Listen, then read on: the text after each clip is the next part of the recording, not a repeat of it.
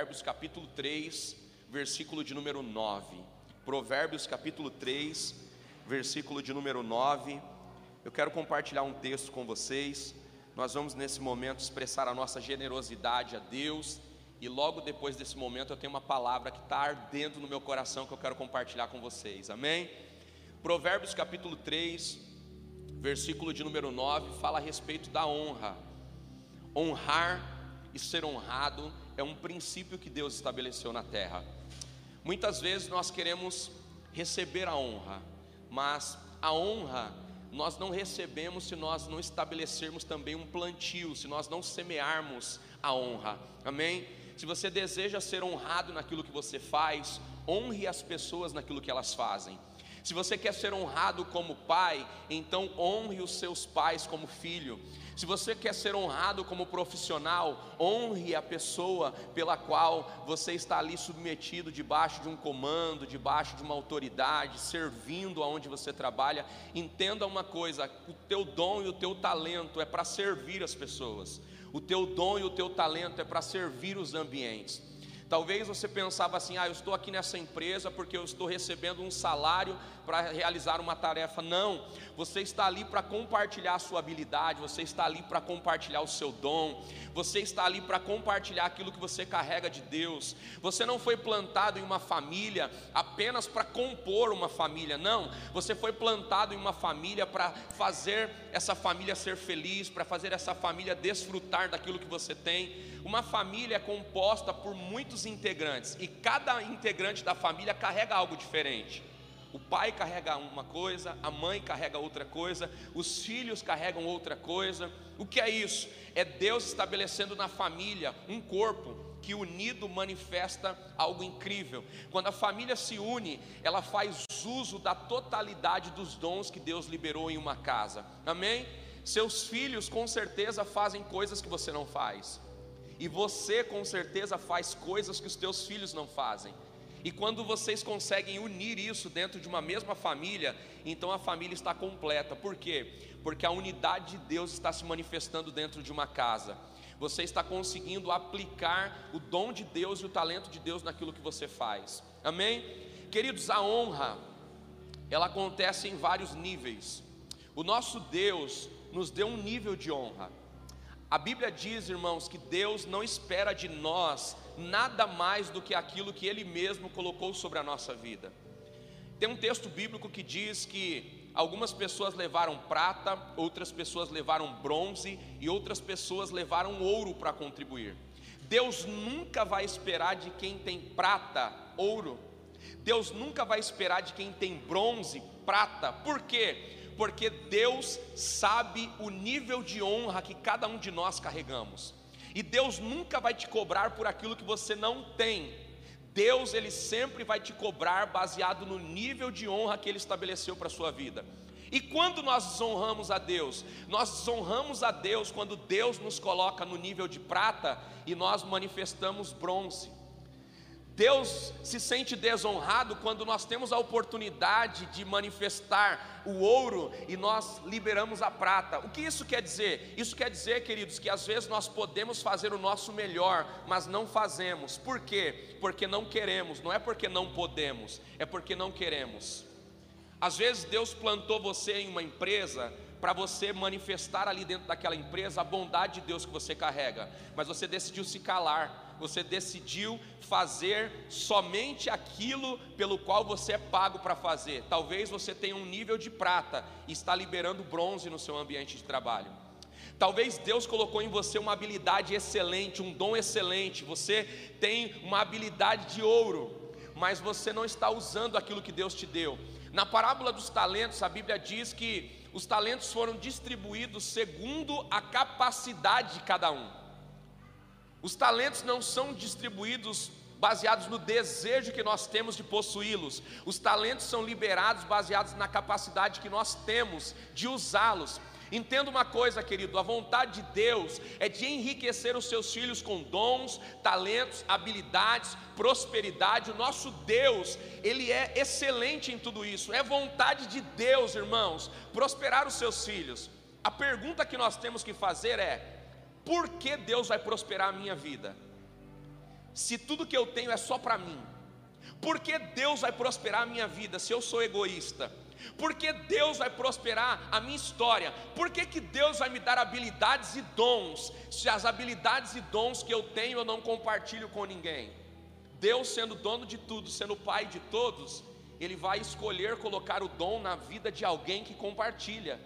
Ele vai escolher colocar a prosperidade na mão de alguém que ajuda os outros. Deus vai escolher colocar na vida de alguém algo que essa pessoa tenha prazer de compartilhar. Então a pergunta que nós temos que nos fazer não é porque não temos, é se temos, o que vamos fazer com o que temos? Se não temos, por que não temos, Deus? Talvez não temos porque não estamos compartilhando o pouco que temos. Observe, queridos, que Deus não estabelece a fidelidade no muito, Ele estabelece a fidelidade no aquele que for fiel no pouco, sobre o muito quem não consegue ser fiel no pouco, jamais será no muito. Algumas pessoas pensam assim: ah, no dia que eu tiver condições eu vou ajudar, vai nada. Porque se você não consegue ajudar com o pouco que você tem, quando você tiver muito, você não vai conseguir ajudar, porque você vai pensar antes de fazer. Você vai observar que as pessoas mais simples são as pessoas que mais ajudam.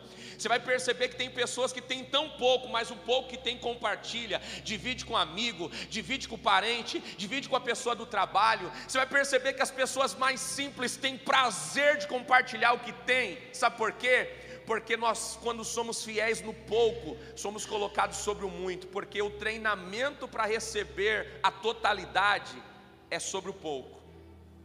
A pergunta para você hoje, a pergunta para mim hoje é: o que temos feito com aquilo que Deus tem nos dado? Eu quero te perguntar nessa manhã: o que você tem feito com a habilidade que Deus tem te dado? O que você tem feito com a palavra que você recebe nos cultos de quarta e domingo?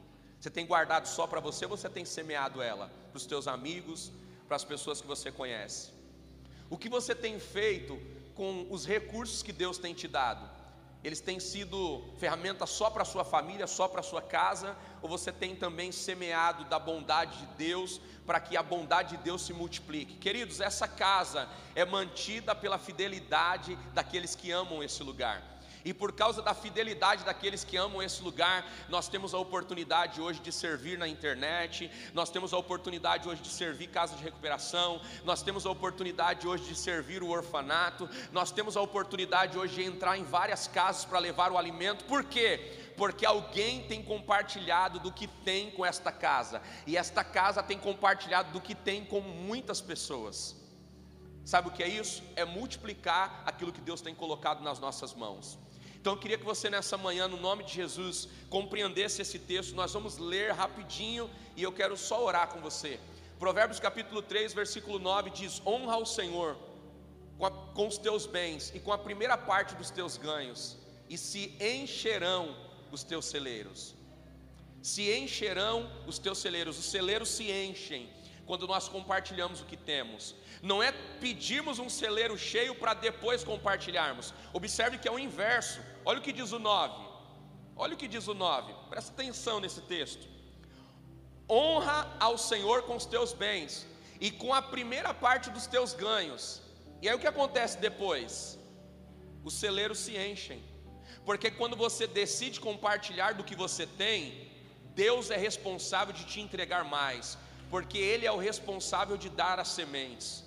Só que às vezes a gente está falando, Deus, enche o meu celeiro que eu divido. E Deus está dizendo: divide primeiro que eu encho depois. Porque Deus, irmãos, não é um menino que a gente engana com palavras.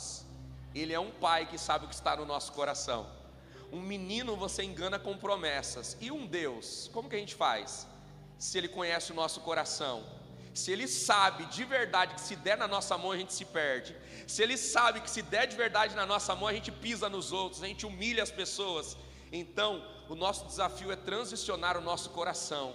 O nosso desafio é pedir para Deus transforma a minha vida para que eu tenha prazer de fazer. E aí, sabe o que vai acontecer? Os nossos celeiros vão transbordar, porque o nosso Pai é bom. Feche os seus olhos, vamos agradecer a Deus. Pai, nós te agradecemos, Senhor, pela manhã maravilhosa que o Senhor nos deu. Te agradecemos, ó Deus, porque se vamos plantar nessa manhã, é porque o Senhor já nos deu a semente, Senhor. Nós te agradecemos, Pai, porque é o Senhor quem dá a semente. Nós te agradecemos, Deus, porque se temos o que oferecer, é porque o Senhor tem cuidado de nós, Pai, e nós te agradecemos, Senhor. Pai, nós te pedimos nessa manhã, multiplica, Senhor, aquilo que vai ser lançado no gasofilácio, multiplica, ó Deus, para que seja maior do que a necessidade dessa casa de oração, que nós possamos, como igreja, ir além, ó Deus, alcançar mais e mais famílias, Senhor, ajudar mais e mais instituições, Senhor, não só levar a palavra, mas levar o alimento levar ajuda social. Pai, nos ajuda como igreja, Senhor, a avançar debaixo da tua vontade. Nós te agradecemos porque a tua bondade tem nos alcançado. E eu te peço agora, Pai, fala ao coração de cada um dos teus filhos, ó Deus, que cada coração agora, Pai, seja voluntário à tua vontade. É o que nós te pedimos e te agradecemos em o nome do teu filho amado Jesus, que vive e reina para sempre. Você pode dizer amém? Que assim seja no nome de Jesus. Agora sim você pode sair do seu lugar, fazer a sua oferta, entregar a sua semente de gratidão. Se você tem um aplicativo, você consegue fazer aí no seu lugar mesmo, sentadinho. Se você quiser fazer transferência, tem o Pix aqui nos telões. Quem está na internet, aqui na minha frente, está aparecendo para você a conta da igreja, o Pix. Faça a sua semeadura de amor. Amém? Nos ajude a levar a palavra de Deus mais longe no nome do Senhor Jesus Cristo. Nós já vamos compartilhar uma palavra, e eu tenho certeza que essa palavra vai falar ao seu coração, amém? Mas enquanto isso, semeia aí a sua oferta de gratidão. Enquanto os irmãos estão ofertando, eu queria saber quem está com a gente aqui pela primeira vez. Amém? Quem está na internet pela primeira vez, eu queria que você colocasse nos comentários aqui para a gente saber se você está aqui pela primeira vez. Quem está aqui na igreja pela primeira vez, eu queria te conhecer também, amém. Temos uns queridos aqui, aqui. Tem alguém aqui desse lado pela primeira vez? Ali. Sejam bem-vindos no nome de Jesus. Fique à vontade. Essa casa é a casa do seu Pai. Você tem liberdade para adorá-lo em espírito e em verdade, amém?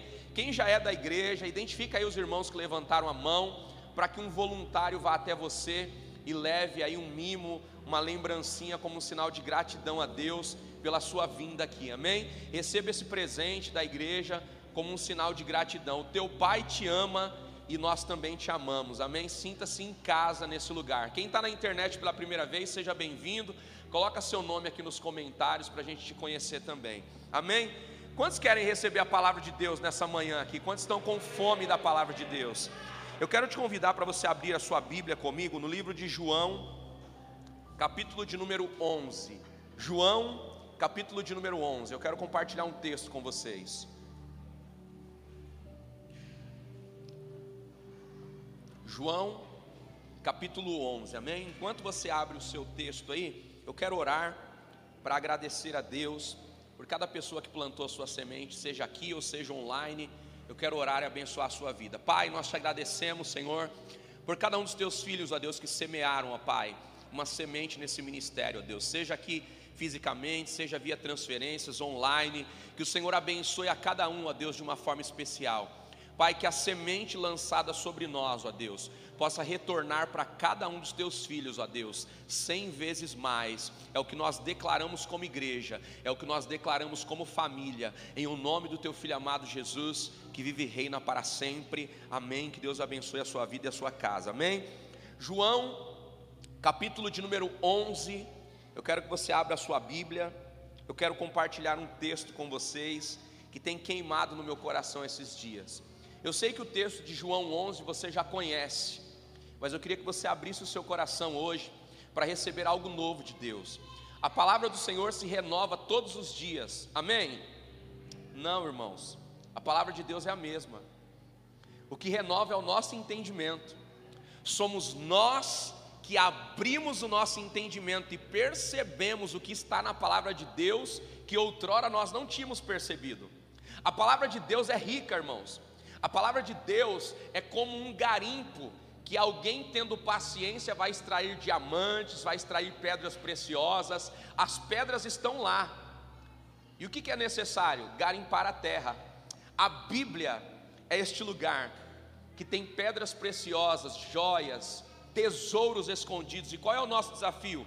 Renovar a nossa mente para que todos os dias a gente consiga tirar um tesouro novo de dentro dessa terra tão preciosa. Amém? A palavra de Deus não se renova, irmãos, ela já é renovada.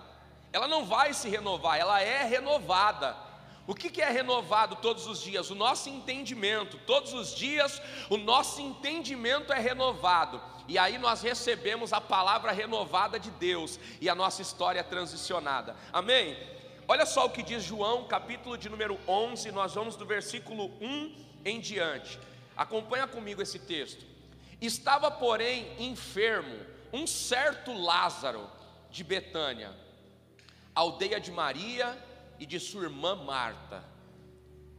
E Maria era aquela que tinha ungido o Senhor com unguento e lhe tinha enxugado os pés com seus cabelos, cujo irmão Lázaro estava enfermo.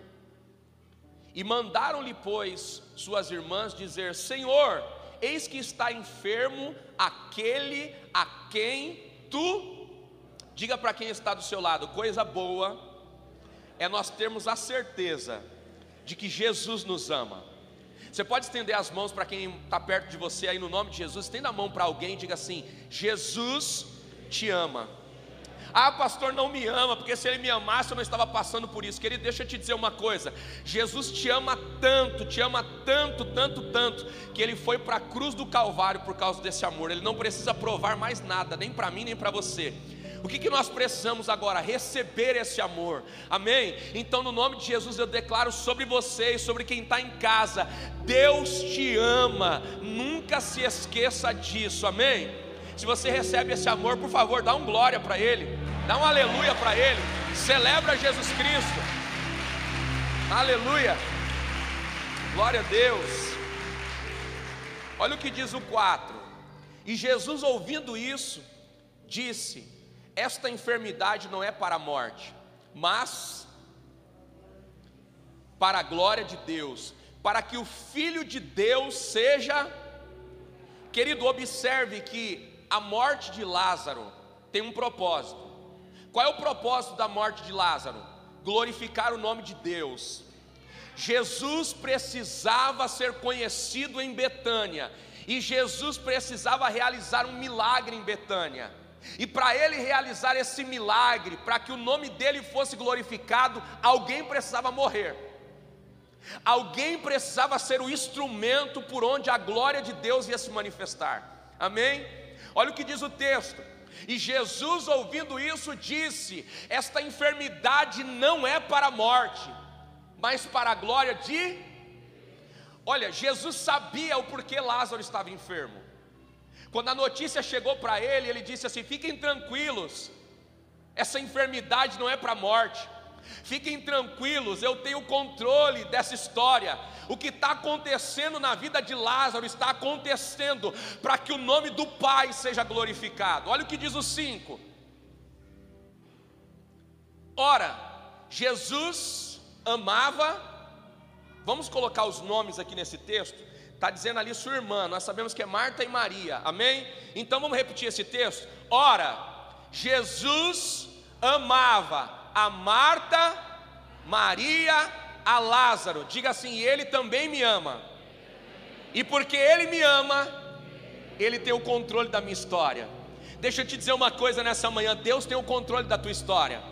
E existem coisas que estão acontecendo na sua vida para que o nome dele seja glorificado. Então não se desespere, porque o teu Pai, através da sua vida, vai glorificar o nome dele. Não se desespere, porque o seu Pai não perdeu o controle da tua história, e ele vai fazer algo incrível através de você. Se você crê nisso, por favor, celebra Jesus Cristo nessa manhã.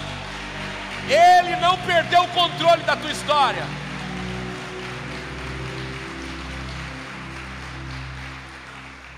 Vamos ler o 5. Olha o que diz o texto, irmãos. Nós lemos o 4. Eu vou voltar no 4 de novo para a gente ler de novo o 5. Observe que é uma afirmação.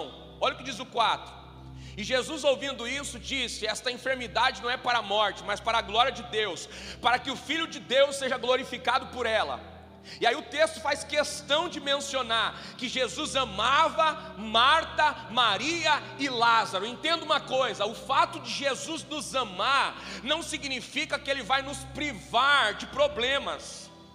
O fato de Jesus nos amar não significa que Ele vai nos privar de situações que vão roubar a nossa paz. O fato de Jesus nos amar significa que Ele vai chegar na nossa vida na hora certa, significa que Ele vai nos socorrer, significa que Ele é quem cuida de cada um de nós. Guarde uma coisa no seu coração, querido: Jesus não te enganou, nunca. Ele disse: No mundo tereis ele te avisou. Você que não quis ouvir. Ele disse: No mundo tereis. O que é aflição? Problemas que roubam a nossa paz, dificuldades que querem roubar a nossa confiança. Mas ele disse: Eu venci o mundo, e você também vai vencer. Como? Através de mim, porque do mesmo jeito que eu venci, através de mim você vence. Amém? Você não vence por você mesmo, você vence através dele. Através dele a glória se manifesta sobre a sua vida. Através dele a glória se manifesta naquilo que você faz, naquilo que você é. Amém? Olha o que diz o versículo de número 6. O versículo 6 diz algo muito importante. Ouvindo, portanto, que Lázaro estava doente, ficou mais dois dias onde estava. E depois disse aos seus discípulos: Vamos voltar para a Judéia. E eu encerro no 8. Os discípulos se opuseram. Diga para quem está do seu lado: os discípulos não queriam que Jesus fosse. Mas Jesus tinha um amigo. E ele precisava socorrer o amigo. Nem todo mundo quer que você viva um milagre. Nem todo mundo está satisfeito de ver a sua vida sendo transformada. Existem pessoas até perto de você que muitas vezes não querem que Jesus te socorra, mas deixa eu te dizer uma coisa: Jesus não faz o que as pessoas querem, Jesus faz aquilo que você precisa. Se você estiver colocando toda a sua confiança nele, fique tranquilo, nada e nem ninguém pode impedir Jesus de trabalhar na sua vida, a não ser você mesmo. Então entenda uma coisa: Jesus vai chegar na hora certa. Olha o que diz o texto: os discípulos se opuseram, irmãos, mas os discípulos não se opuseram por causa de Lázaro. Os discípulos se opuseram porque eles não queriam perder Jesus. Olha o que o texto diz: Rabi, alguns dias atrás, o povo da Judéia quis te apedrejar, e agora você vai voltar para lá? Olha o que os discípulos estão dizendo: Lázaro está doente, ele está enfermo, eu sei, mas é exatamente lá que tentaram te apedrejar. Se você for lá para socorrer Lázaro, você pode perder a sua vida. Mas Jesus, mesmo sabendo que estava correndo risco de vida, ele vai até Betânia, porque ele não vai desamparar o seu amigo. Deixa eu te dizer uma coisa, meu irmão: Jesus não abre mão de você, Jesus não abre mão da tua história, Jesus não abre mão da sua vida, e na hora certa ele vai chegar, na hora certa ele vai trazer a resposta, na hora certa ele vai se levantar em seu favor, amém? Queridos, esse texto é um texto muito poderoso. Nós já ministramos várias vezes dentro desse texto. Só que eu queria tirar com você aqui alguns segredos dentro desse texto. Jesus ele visitou muitas casas, irmãos. Se nós formos olhar para dentro da Bíblia, Jesus visitou 12 casas. Quais foram as casas que Jesus visitou? Se você estiver anotando, anote isso. Jesus visitou a casa de Pedro para curar a sua sogra. Jesus visitou a casa de Levi o cobrador de impostos, e fez de Levi um discípulo. Jesus visitou a casa de Simão e foi lá que os pés dele foram ungidos. Jesus visitou a casa de Jairo, onde ele ressuscitou a filha de Jairo. Jesus visitou a casa de Zaqueu, cobrador de impostos, e fez ele devolver quatro vezes aquilo que ele havia roubado. Jesus visitou a casa de Caifás para constranger o coração da sua esposa. A Bíblia diz que Jesus visitou uma casa em Caná da Galileia para transformar a água em vinho. Jesus em Cafarnaum visitou a casa de um homem que era paralítico e Jesus visitou uma casa onde um paralítico foi, foi colocado pelo telhado e esse paralítico foi curado. Jesus visitou uma casa no cenáculo, aonde ele mandou os discípulos seguirem um homem que estava com uma botija na cabeça e nessa casa ele realizou a ceia com os seus discípulos. Jesus visitou uma casa em Emaús, aonde ele abriu os olhos dos seus discípulos depois de ressuscitar, e Jesus visitou a casa de Lázaro, porque a casa de Lázaro era a casa do seu amigo. Entenda uma coisa, queridos. A Bíblia vai dizer, irmãos, que a casa de Lázaro era o lugar que Jesus sempre se hospedava quando ele ia para Betânia. A casa de Lázaro não era qualquer casa, não era uma casa que ele simplesmente visitava. A casa de Lázaro era uma casa que ele se sentia bem. Quando nós olhamos para a Bíblia, irmãos, nós vamos perceber que Jesus, ele sempre passava pela casa de Lázaro. No livro de Lucas, capítulo 10, versículo de número 38, a Bíblia vai dizer que Jesus entrando na casa de Lázaro, Maria está aos pés de Jesus adorando. Marta está atarefada cuidando das coisas, mas o texto de Lucas não fala o que Lázaro está fazendo. O texto não diz o que Lázaro está fazendo.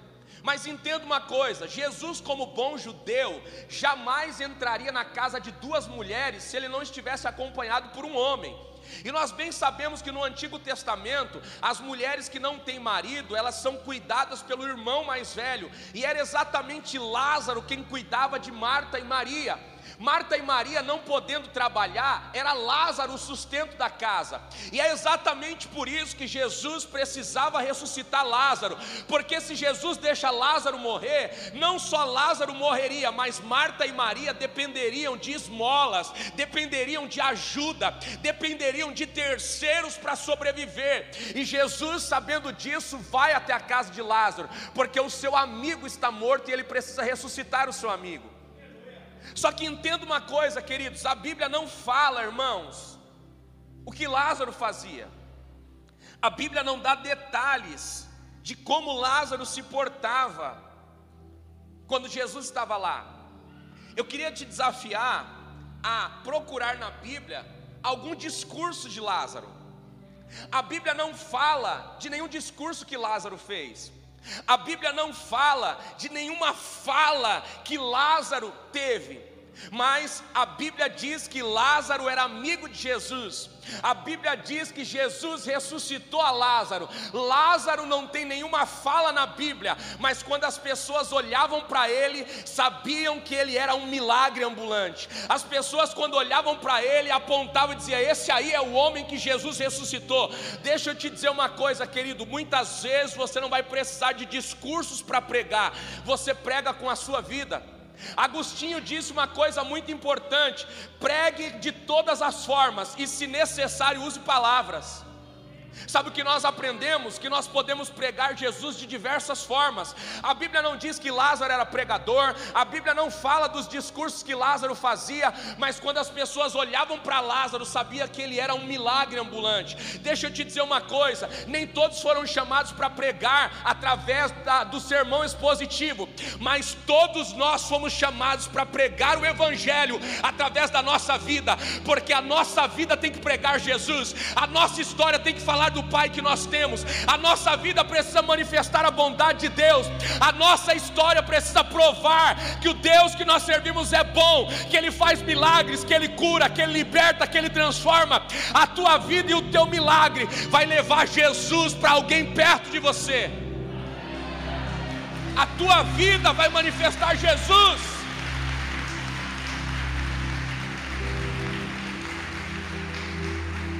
Amém. Estenda as mãos para quem está perto de você e profetiza sobre esse irmão. Diga assim: meu irmão, pregue de todas as formas. Se necessário, use palavras.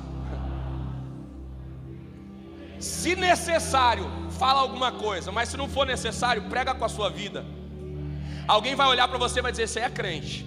Porque olha a vida dele, não é possível que numa crise dessa essa pessoa está prosperando, só pode ser Deus. Alguém vê você sair de uma enfermidade e aí olha para a sua vida e fala: não é possível, eu estava no hospital, estava entubado, estava todo enfermo, olha só, está inteiro, nem parece que estava doente, só pode ser Deus, sabe o que é isso você está pregando com a sua vida?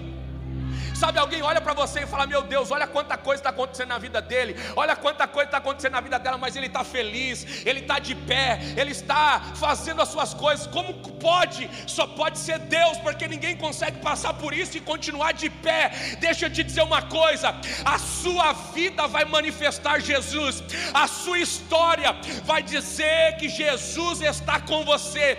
Então pregue de todas as formas, se necessário use palavras.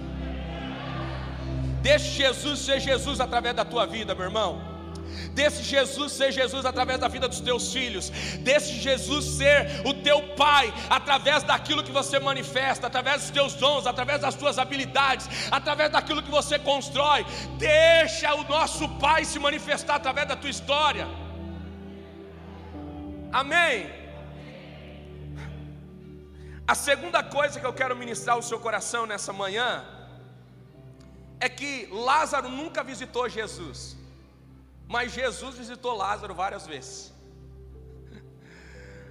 Olha só que coisa incrível, irmãos. Se você guardar isso aqui no seu coração, eu já vou me dar por satisfeito.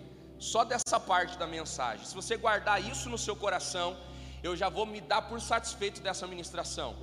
Entenda uma coisa, irmãos, a Bíblia diz que Jesus visitou Lázaro várias vezes. Por quê? Porque Lázaro era amigo de Jesus. Só que Lázaro, ele nunca foi visitar Jesus, era Jesus quem visitava ele. Só que a Bíblia vai dizer, irmãos, que Lázaro era um amigo de Jesus. Mas o fato de Jesus ser amigo de Lázaro não fez Jesus escolher Lázaro como discípulo. Se você fosse escolher 12 discípulos, quem você escolheria? Com certeza amigos. Só que Jesus tinha um amigo que se chamava Lázaro, mas não escolheu ele para ser discípulo. Deixa eu te dizer uma coisa: aprenda a colocar as amizades no lugar certo. Aprenda a posicionar os seus amigos nas posições corretas. Muitos erros acontecem na nossa vida quando nós chamamos amigos para negócios, quando nós chamamos amigos para ambientes que eles não devem estar. O amigo é para ser amigo, mas muitas vezes você confunde amizade com outras coisas e aí destrói uma amizade, destrói um ambiente. Jesus tinha um amigo que se chamava Lázaro, mas o fato de Lázaro ser amigo de Jesus não fez de Lázaro um discípulo de Jesus. Sabe qual é um dos maiores erros que os líderes da igreja cometem? Muitas vezes trazendo amigos para perto, e aí são justamente esses amigos que ferem, são justamente esses amigos que destroem. Sabe o que nós aprendemos com Jesus? O amigo ele precisa ser amigo, por quê? Porque quando você estiver cabisbaixo, quando você estiver destruído, quando você estiver passando por uma fase ruim, você tem um amigo. Mas e quando você traz o amigo para um ambiente que ele não deveria estar? Sabe o que acontece? Quando você precisa de um amigo, você não tem mais amigo, porque ele está todo dia com você, ele perde a posição de amigo para ser, a, a assumir a posição de alguém que faz com você alguma coisa. Isso é muito sério, irmãos. Quantos erros aconteceram na nossa vida por causa desse detalhe? Estava dando tudo certo, aí de repente você chamou um amigo para um lugar íntimo na sua casa. E de repente, deu ruim. Tava tudo dando certo, de repente você chamou um amigo para ser sócio. De repente, deu ruim. Tava tudo dando certo. Aí você foi lá, pegou o amigo e colocou ele para ser amigo de outro amigo. Sabe o que aconteceu? Deu ruim, porque o amigo que é seu amigo não vai ser amigo do seu amigo. Entenda uma coisa, queridos: existem pessoas que Deus coloca na nossa vida para a gente proteger, existem pessoas que Deus coloca na nossa vida para a gente guardar, existem pessoas que Deus coloca na nossa vida para a gente amar. Se você é amigo de verdade dos teus amigos, proteja os seus amigos. Se você é amigo de verdade dos teus amigos, aprenda a desfrutar daquilo que eles têm, mas aprenda também a lidar com os erros que eles têm, porque um amigo que é amigo sabe qual é a posição certa que o seu amigo deve estar na sua vida. Irmão, Jesus teve que escolher doze homens, mas não escolhe Lázaro, que era seu amigo. não escolhe Lázaro para estar com ele. Sabe, deixa eu te dizer uma coisa, meu irmão. E a terceira coisa que eu quero que você guarde no seu coração: Jesus correu risco por um amigo. Olha o que diz o versículo 8 que nós lemos. O versículo 8 diz que Jesus saiu da cidade com risco de vida, porque tentaram apedrejá-lo. Mas quando chegou a notícia que o amigo dele estava enfermo, ele correu risco. Ele disse para os discípulos: Eu vou, porque o meu amigo está enfermo e eu preciso socorrê-lo. Ele não se preocupou com a sua própria vida, mas ele se preocupou com a vida do amigo. Deixa eu te dizer uma coisa: amigo que é amigo corre risco para se aproximar de você. Amigo que é amigo de verdade se expõe por você. Os teus amigos de verdade se expõem por você, eles te defendem, eles correm risco por você.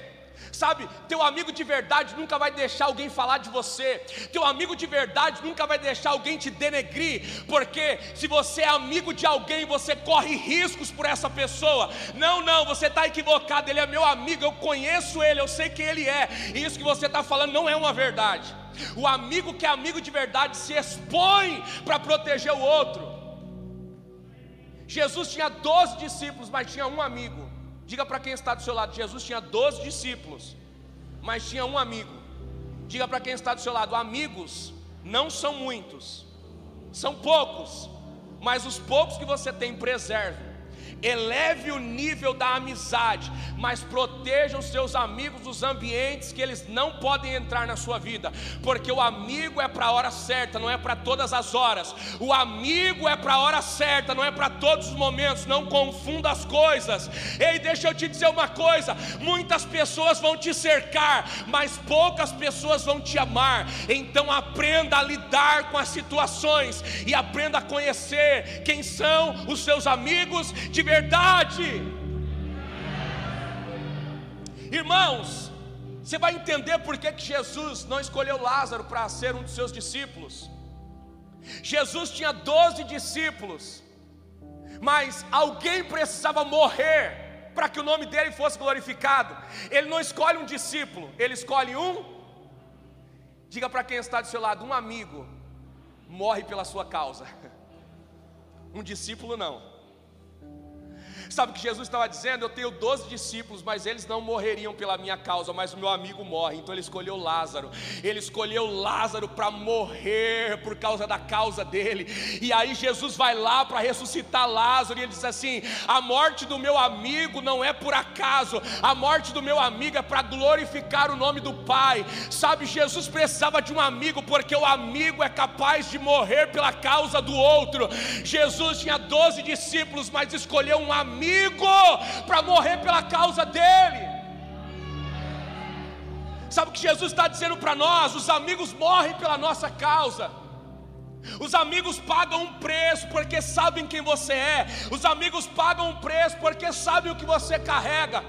Se eu pudesse colocar um tema nessa mensagem, o tema dessa mensagem é: O meu amigo morreu. A Bíblia diz, irmãos, que Lázaro morreu por remorso, por ter traído Jesus.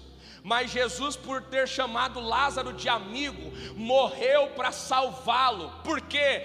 Porque Jesus é aquele que morre pelos seus amigos. Jesus é aquele que morre para dar vida aos seus amigos. Sabe o que Jesus disse? Eu não vos chamo mais de filhos, mas eu vos chamo de amigos. Que eu vou morrer na cruz do Calvário, porque eu quero salvar os meus amigos. Eu morro pela causa dos meus amigos. Ele morreu pela sua causa, Ele morreu pela sua família, Ele morreu para te dar vida e vida em abundância. Ah, meu Deus!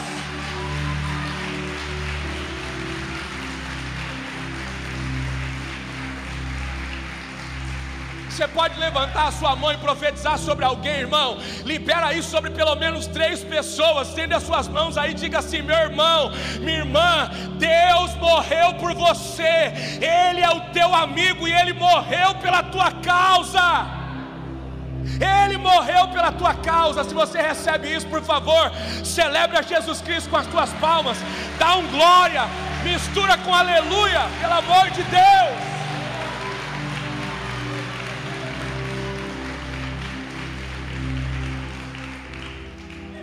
Diga para quem está do seu lado: meu amigo morreu para que eu pudesse viver. Diga para quem está do seu lado: meu amigo morreu para que eu pudesse ter vida. O meu amigo foi humilhado para que eu pudesse ser exaltado. O meu amigo recebeu uma coroa de espinhos para eu receber a coroa da justiça. O meu amigo recebeu um prego nas mãos para eu receber a oportunidade de ter unção nas minhas mãos, tocar sobre o enfermo e ele ser curado. O meu amigo recebeu um prego nos pés para que eu pudesse calçar as sandálias do evangelho e andar para anunciar a sua bondade. O meu amigo sofreu para que eu não sofresse mais. Esse é o meu amigo. Esse é o meu amigo. Você pode dizer para quem está do seu lado: Eu tenho um amigo que morre pela minha causa. Ah, meu irmão, não sei se você está conseguindo desfrutar desse amor do Pai. Eu não sei se você está entendendo isso nessa manhã. Eu não sei se você está entendendo esse amigo. Ele não pediu nada em troca. Nem para você ser amigo dele ele pediu, ele foi seu amigo. Ele não te pediu nada, meu irmão, ele não te pediu nada. Ele não te pediu nada, ele disse: Eu morro por você, porque eu te amo. O amigo de verdade não precisa de recompensa. O amigo de verdade ele se doa por causa desse amor. Sabe, deixa eu te dizer uma coisa. Chegou a hora de nós amarmos esse amigo. Chegou a hora de nós nos relacionarmos com intensidade com esse amigo. Chegou a hora de nós provarmos daquilo que esse amigo tem liberado sobre nós. Irmãos, isso é muito incrível. A Bíblia diz que Jesus visitou 12 casas. Mas dessas 12 casas, só uma ele voltou. Ele só voltou na casa do seu amigo. Jesus foi na casa de Simão, mas nunca mais voltou. Jesus foi em várias casas, mas ele nunca mais voltou. Foram apenas uma visita. Mas na casa de Lázaro ele voltou, porque na casa que ele tem um amigo, ele sempre volta. A pergunta para você hoje é: você é amigo de Jesus? Então se prepare, porque ele vai voltar na sua casa. Você é amigo de Jesus, então fique tranquilo, porque ele vai te visitar. Eu não sei em que hora ele vai te visitar, mas na hora que a necessidade bater na tua porta, ele vai dizer: Eu estou aqui. Eu não te deixo, eu não te abandono, eu voltei. Eu sei que você estava precisando de mim e eu vim aqui te visitar. Eu sei que você estava precisando de um milagre e eu vim aqui te ver. Deixa eu te dizer uma coisa: eu quero profetizar sobre a sua vida, eu quero profetizar sobre a sua casa. Jesus vai visitar a tua casa, Jesus vai visitar a tua família, Jesus vai visitar a tua história. Jesus vai te visitar, meu irmão. Ele vai visitar o teu coração. Faz tempo que o teu coração não queima. Faz tempo, talvez, que você não sente a presença dele invadindo o seu ser. Mas eu vim aqui nessa manhã para profetizar sobre você. Chegou a hora de Jesus visitar o teu interior. Chegou a hora de Jesus visitar a tua casa. Porque ele é o teu amigo e ele vai voltar a bater na porta da tua casa e dizer: Eu estou aqui, eu quero entrar. Eu estou aqui, eu vim te visitar hoje. Se ele é bem-vindo na tua casa, por favor, levanta a tua mão e diz assim: Jesus, tu és bem-vindo, pode vir, a casa é tua. Este é o som que eu vou fazer para você. Eu vou te dizer: pode entrar, eu vou te adorar, eu vou te bendizer. Qual é o som, meu irmão? Qual é o som que você vai fazer quando Jesus entrar na tua casa? Qual é o som que Jesus gosta de ouvir? Qual é o som? Diga para essa pessoa que está do seu lado: glória é o som que ele gosta de ouvir, o aleluia é o som que ele gosta de ouvir. O santo é o teu nome, é o som que ele gosta de ouvir. Ah, meu irmão, se você quer que ele entre na tua casa, então comece a liberar essas palavras. Se você quer que Ele entre na tua vida, então comece a declarar Ele. Se você quer que Ele entre no teu coração agora, comece a celebrar Jesus. Na hora da palavra Ele pode te pegar, na hora do louvor Ele pode te pegar, andando na rua Ele pode te pegar, dirigindo seu carro Ele pode te pegar. Se você estiver chamando por Ele, se você estiver glorificando a Ele, se você estiver exaltando a Ele, Ele te pega, meu irmão. Então aproveita essa oportunidade, comece a exaltar. Quem sabe vai ser agora que Ele vai te te visitar. Quem sabe vai ser aqui no meio dessa palavra que Ele vai tocar o teu coração. Quem sabe vai ser hoje, meu irmão, que Ele vai mudar a tua história. Teu amigo está aqui, chama por ele aí. Teu amigo está aqui, exalta ele aí. Tem gente que quer ir para o céu, irmão, mas não gosta de dar glória na terra. A Bíblia diz que no céu é 24 horas adoração. Se você não gosta de adorar, o céu vai ser chato para você. Se você não gosta de dar glória, de dar aleluia no céu, vai ser chato para você, porque lá é 24 horas de adoração, é os anjos colocando as suas coroas à disposição dele, são os homens colocando as coroas à disposição dele. Sabe o que é isso? É alguém que tinha, tinha recebido a coroa, abrindo mão da sua coroa e dizendo: É o Senhor que merece a honra, é o Senhor que merece o louvor. O Senhor me honrou, mas eu devolvo a honra, e eu quero dizer: Santo, Santo, Santo é o Senhor Senhor dos Exércitos, toda glória é sua, todo poder é seu. A Bíblia diz que nos últimos dias a terra se encheria da glória dele, meu irmão. Eu quero crer que chegou esse tempo da terra se encher da glória do Pai. Eu quero crer que chegou esse tempo dos nossos cultos serem cheios da glória do Pai.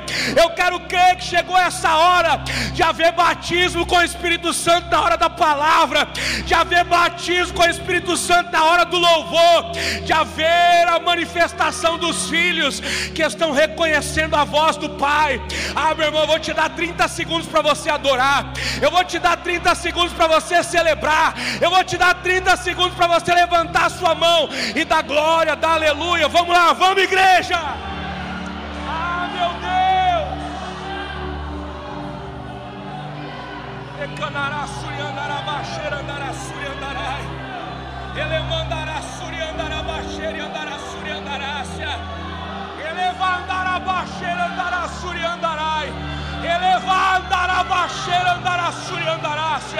Isso você está entendendo que o Pai está na casa. Você está entendendo que o Pai está aqui. Celebra Ele, irmão. Ecanará suri andará baixeira e andará suri andarácia. Ele mandará suri andará baixeira e andarácia. Ah, Pai, Tu és bem-vindo aqui, Senhor. Tu és bem-vindo aqui, Pai. A casa é sua, este lugar é teu, Senhor toda honra é para ti, Pai, todo louvor é para o Senhor, toda glória é para o Senhor. Recebe, Senhor, a glória, recebe a honra, recebe o louvor, Pai, recebe, ó Deus, o glória que o teu filho está dando agora em casa, recebe o glória que a tua filha está dando aqui, Senhor. Ah, meu Deus.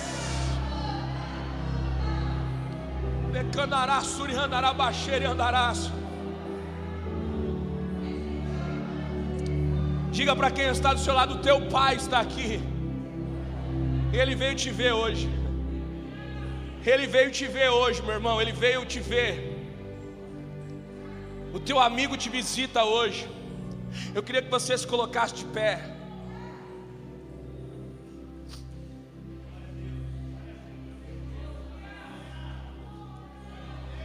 Aleluia. A Bíblia diz que Jesus foi em muitas casas, mas só na casa do amigo ele voltou. Sabe o que eu quero te dizer nessa noite, meu irmão? Jesus, ele decidiu nessa manhã visitar de novo algumas casas. O fato de você ser amigo de Jesus garante a visita dele na sua casa. Talvez faz tempo que você não sente o seu coração queimar. Talvez faz tempo que você não sente a sua alma queimar na presença dEle. Eu quero te fazer um convite nessa manhã. Feche os teus olhos e comece a se relacionar com Ele aí no teu lugar. A Bíblia diz, irmãos, que Jesus, no quarto dia, ele chega na casa do seu amigo. Ele correu o risco de ser apedrejado, ele correu o risco de morte, mas ele chegou na casa de Lázaro. Os historiadores dizem que no Antigo Testamento as pessoas velavam o corpo por três dias, porque elas tinham um entendimento que até ao terceiro dia o espírito poderia voltar para o corpo. E Jesus, sabendo desse costume das pessoas, das religiões que existiam naquela época, ele não podia dividir a glória dele com ninguém. Então ele espera quatro dias, porque no quarto dia ele está dizendo: todas as possibilidades foram esgotadas. No quarto dia não tem mais como ninguém dizer que não é milagre. No quarto dia não tem mais como ninguém dizer que não é algo sobrenatural. Nos primeiros dias os judeus pensavam, o espírito pode voltar para o corpo. No segundo dia os judeus diziam, o espírito pode voltar para o corpo. No terceiro dia os judeus diziam, o espírito pode voltar para o corpo. Vamos esperar, vamos aguardar, vamos esperar até a última hora. Mas a Bíblia diz que no quarto dia, as irmãs de Lázaro, percebendo que não tinham mais nada o que se fazer, elas pegaram o corpo de Lázaro e levaram até o sepulcro para sepultá-lo. Deixa eu te dizer algo nessa manhã, querido. Existem momentos na sua vida que você não vai ter condições de fazer nada. As irmãs de Lázaro não conseguiam fazer mais nada. Quatro dias haviam se passado, não tendo mais nada o que fazer, elas sepultam Lázaro e colocam uma pedra para perder aquele lugar. Mas Jesus, sabendo de todas as coisas, ele aparece no quarto dia, porque ele sempre chega quando você não pode fazer mais nada. Talvez você chegou aqui hoje dizendo: Eu não posso mais fazer nada, eu já tentei tudo, eu já fiz tudo que eu podia fazer. Chegou a hora de Jesus te visitar. Jesus está chegando porque Ele sabe que aquilo que precisa ser feito você não pode fazer. Jesus está chegando porque Ele sabe que a última alternativa é Ele. Então Ele chegou, Ele veio, Ele chegou no quarto dia porque Ele sabe que chegou a hora do milagre na tua vida.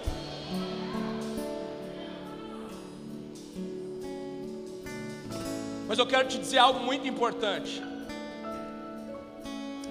A Bíblia diz que Jesus, quando chega diante do sepulcro, olha para as irmãs de Lázaro, Marta e Maria, e dizem para ela assim: aonde ele está? Diga para quem está do seu lado, você precisa saber aonde você enterrou aquilo que Jesus vai ressuscitar. Aonde é que está Lázaro? Disseram, ele está ali, Senhor, naquele sepulcro mas nada mais pode ser feito, Senhor. Nós já colocamos uma pedra lá. Senhor, nada mais pode ser feito, ele já cheira mal. Já fazem quatro dias, nós esperamos o primeiro dia, o Senhor não veio. Nós esperamos o segundo dia, o Senhor não veio. Nós esperamos o terceiro dia, o Senhor não veio. Ele já estava cheirando mal. E nós decidimos colocá-lo no sepulcro e colocamos uma pedra para tampar. Aí Jesus aparece e diz para ela assim: Ei, foram vocês que colocaram a pedra, são vocês que vão ter que tirar essa pedra. Ei, enquanto vocês não tirarem a pedra, eu não posso chamar o meu amigo para fora. Deixa eu te dizer uma coisa, meu irmão. Enquanto enquanto você não arrancar essa incredulidade que está impedindo Jesus de chamar esse amigo para fora, ele não vai chamar. Primeiro passo é seu. Você tira a incredulidade. Quando você tira a incredulidade, ele chama a existência aquilo que está morto em você. Talvez alguém te feriu, talvez alguém roubou a tua confiança, talvez você entrou na igreja um dia e alguém te feriu e você não consegue se relacionar mais. Mas deixa eu te dizer uma coisa: Jesus nessa manhã ele está te chamando para algo novo. Jesus nessa manhã ele está te chamando para um novo relacionamento, porque ele sabe quem você é. Ele sabe o que está aí dentro que ele precisa trazer para fora. Chegou a manhã de Deus ressuscitar aquele homem que matou mataram, aquela mulher que mataram, aquele sonho que mataram, aquele projeto que mataram. Deus, nesta manhã, vai ressuscitar ministérios, vai ressuscitar chamados, vai ressuscitar projetos. Ah, meu Deus!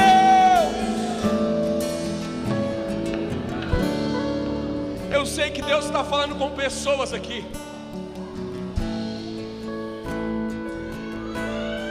Eu não sei quem te matou, mas eu sei quem pode te ressuscitar.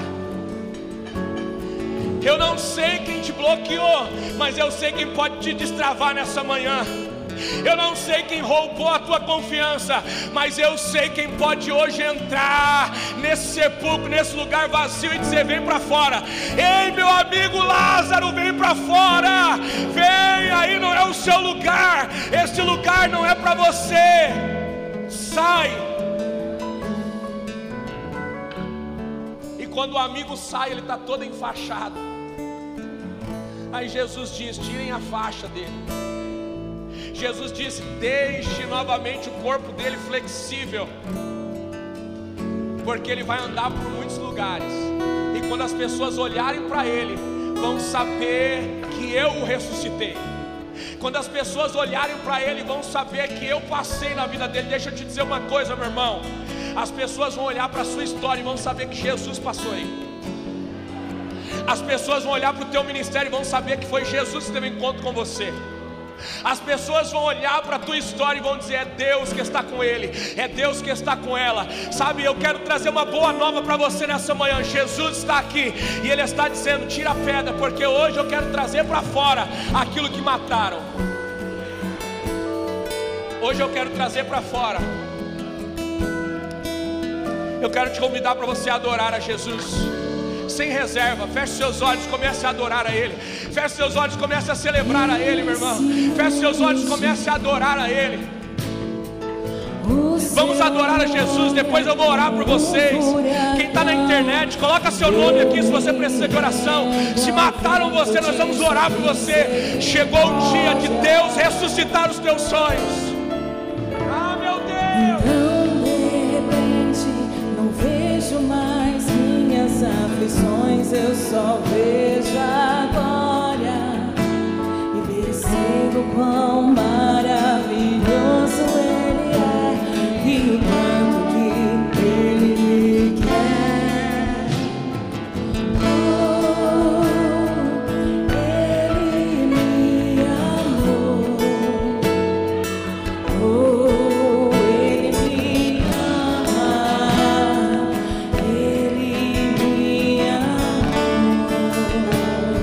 você o ama também, adore a Ele.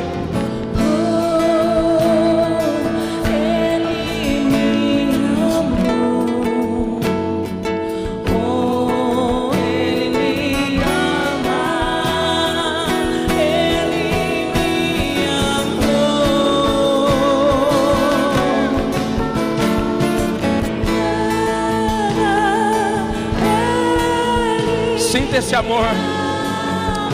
Sinta esse amor. Sinta o amor da cruz. Sinta o amor da cruz.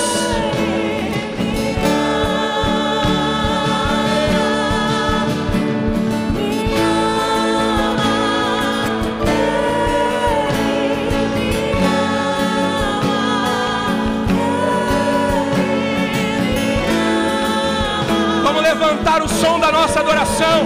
Vamos declarar: Me ama. Declare com toda a tua força.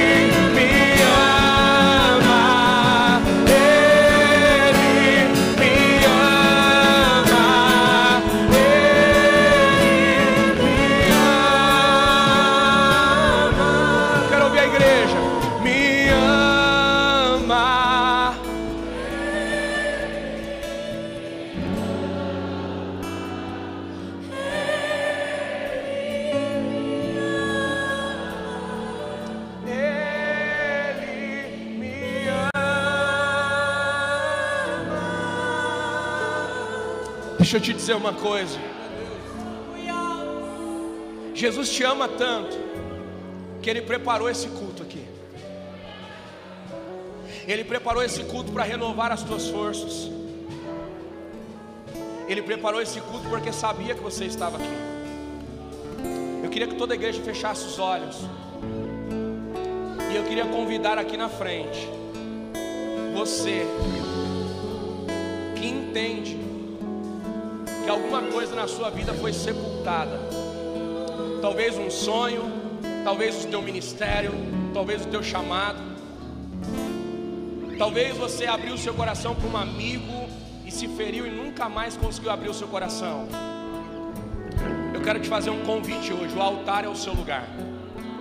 Eu quero orar por você, porque hoje Jesus vai começar uma nova fase na sua vida. Sai do seu lugar, vem aqui à frente, quero orar por você.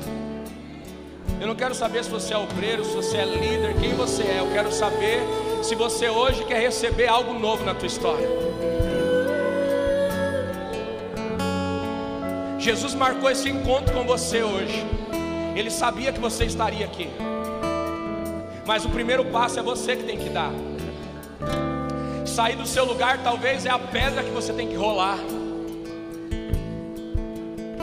Você pensa que foi fácil rolar uma pedra que muitos homens precisaram fazer força para empurrar?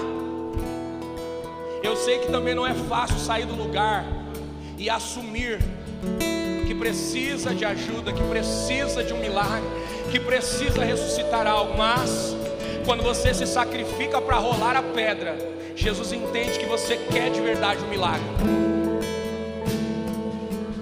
quero orar por vocês, porque eu sei que está começando uma nova fase na vida de vocês. Eu queria que vocês colocassem a mão no coração de vocês. Eu queria chamar os intercessores para me ajudar aqui a orar por essas pessoas. Todos os intercessores, os pastores, nós vamos orar por essas pessoas aqui, porque hoje está começando uma nova fase na vida desses irmãos e irmãs que estão aqui. Pai, como pastor dessa casa, Senhor, eu quero abençoar cada um desses irmãos aqui, ó Deus.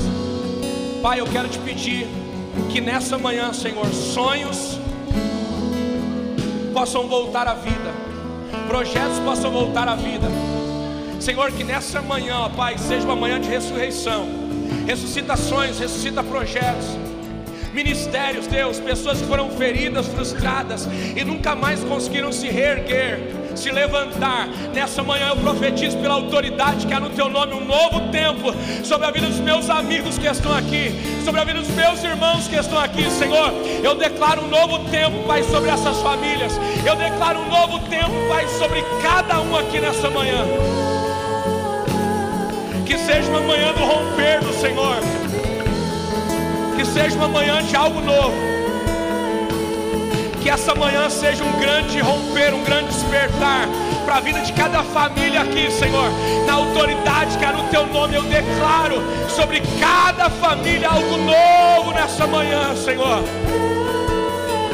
Restaura, ressuscita sonhos, Senhor. Visita agora o íntimo dos teus filhos, visita o coração dos teus filhos, ó Deus, e os enche da tua glória. Pai, toca cada filho aqui nessa manhã.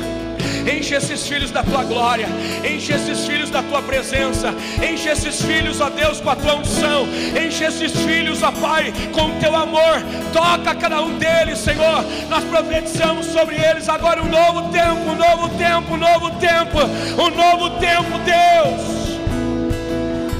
Lecanará, suriana, arabaxere, andará, suriana, araço.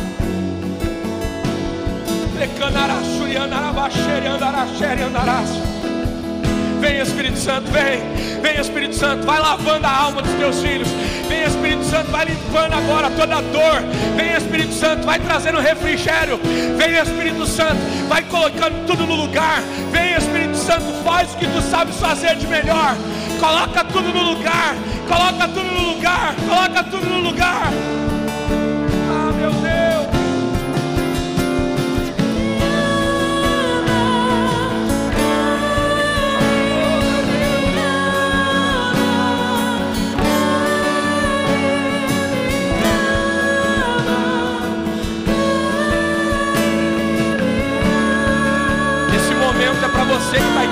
Também. Talvez tenha alguém em casa que está passando por isso. Eu quero profetizar sobre a sua vida também. Talvez tenha alguém em casa aí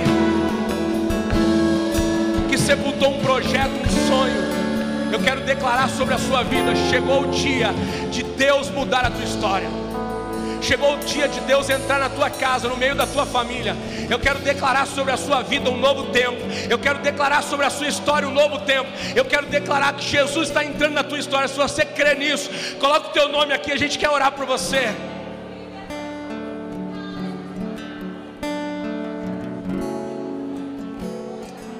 Aleluia. Eu queria que todas as pessoas que vieram aqui à frente colocassem a mão no seu coração. Eu queria que todas as pessoas que vieram aqui à frente colocassem a mão no seu coração.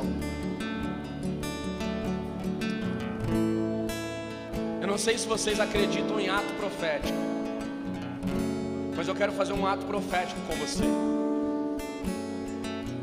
Coloque a mão no seu coração agora, como se você estivesse segurando a pedra.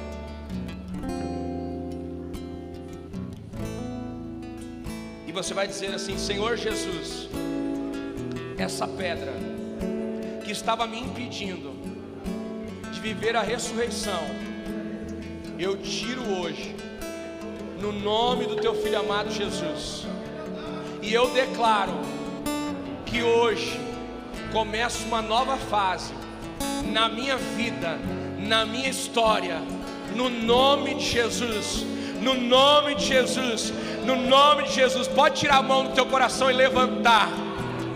Porque começou uma nova fase na tua vida. Levante as suas mãos e diga: Deus, eu creio, eu recebo, eu creio, eu recebo. Começou uma nova fase na minha vida. Começou uma nova fase na minha história. Começou uma nova fase na minha vida. Uma nova fase na minha história. Receba isso no nome de Jesus. Receba isso no nome de Jesus. Receba isso no nome de Jesus. Pode voltar para o seu lugar cheio de Jesus. Pode voltar para o seu lugar cheio da presença dEle. Volte adorando, volte adorando, volte celebrando. Vamos, igreja, celebra o Rei.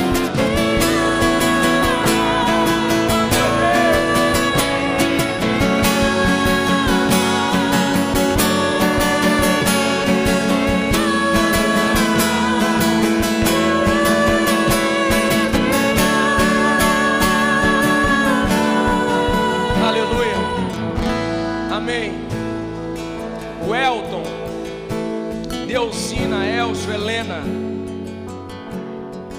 Deus está visitando vocês também agora. Eu chamei vocês pelo nome, porque Jesus também chama vocês pelo nome.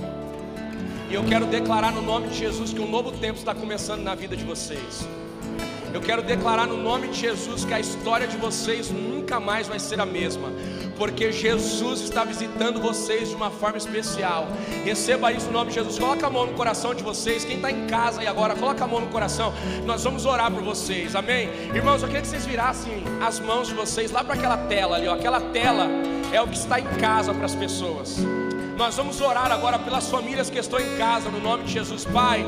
Nós declaramos agora, no nome de Jesus, Senhor, que cada família que está em casa agora está recebendo o toque do Senhor. Nós declaramos, ó Deus, pela autoridade que há no Teu nome, Senhor, que cada família que está em casa agora vai ser tocada pela Tua presença, vai ser tocada pela Tua unção. Que o Teu Espírito Santo, ó Pai, que está em todos os lugares, o mesmo Espírito que está conosco aqui, está visitando casas agora, está visitando lares agora, está visitando histórias agora. Nós declaramos como igreja, com as nossas mãos erguidas em um só propósito, em um só entendimento. Nós declaramos sobre todas as famílias nessa manhã um tempo do novo de Deus. Receba o novo de Deus, receba o novo de Deus, pelo poder que há no nome de Jesus. Amém. Aplaude a Jesus nessa manhã. Sinta aí o amor da igreja no nome de Jesus.